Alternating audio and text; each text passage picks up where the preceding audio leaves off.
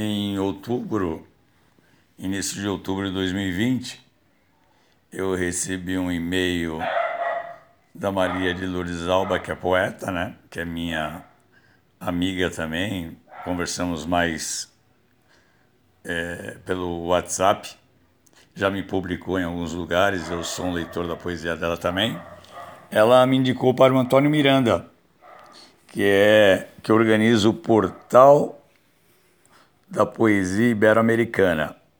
Ela primeiro pediu autorização, se poderia me indicar. Falei, ah, ok, né? É, e aí eu recebi um e-mail dias depois, em outubro mesmo, de 2020, do Antônio Miranda, dizendo que ela havia me indicado e que ele solicitava uns seis poemas e uma pequena biografia umas em uma foto.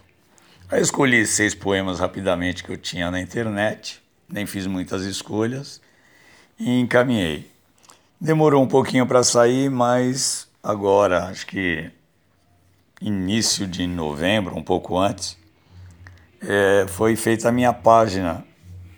Então eu agora também tenho uma página na, no portal da poesia ibero-americana representando São Paulo. Então você vai em São Paulo, eu estou lá.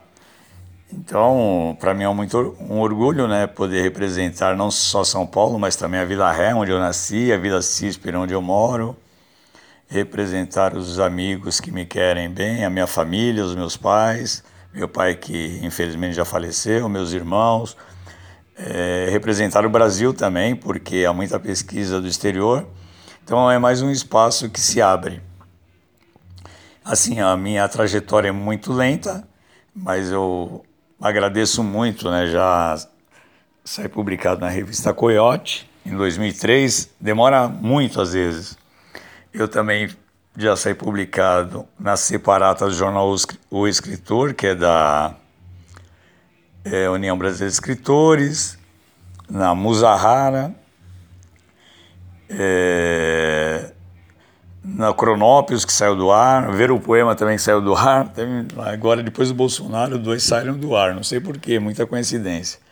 Inclusive eu era muito acessado, assim, era um dos mais acessados, não sei porquê. Até no Ver o Poema, eu era mais acessado que a própria Angélica Freitas, né? E por aí vai, né? Fora é, também muitas referências que eu já tive, né? De Olavo de Carvalho, que muita gente não gosta, mas eu não vou deixar de citar, porque para mim é um grande intelectual, embora tenha sido envolvido com a política, né? Eu acho que maculou um pouco essa a imagem dele de, de um, uma pessoa muito inteligente. É, de Antônio Cícero, de Fernando Jorge, da própria Maria Alba e de outros colegas, né? Então, estou fazendo o registro aqui mais um espaço. Né? Então é importante, se alguém porventura se interessar pela minha produção, né?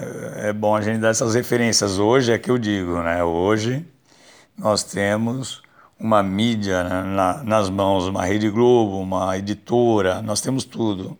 Não dependemos mais de ninguém. Então, estou fazendo mais esse registro aqui e agradeço muito. Hoje é dia 28 de novembro de 2020. É, quem fala é o Wilson Lux Costa, 22 horas e 41 minutos. Muito obrigado a todos.